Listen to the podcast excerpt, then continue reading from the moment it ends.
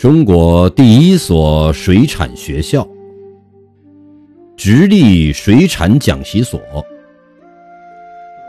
一九一零年，清宣统二年，近代教育家卢木斋（一八五六年至一九四八年）创办直隶水产讲习所，后更名为直隶水产学校。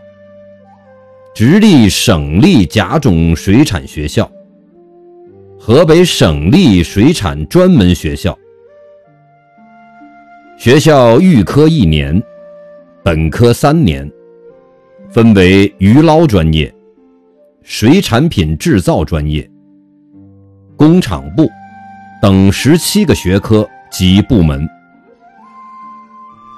天津作为滨海城市。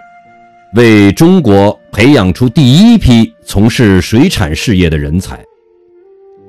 一九一二年，该校迁址于河北新车站（现在的天津北站以东），也就是现在天津河北区水产前街。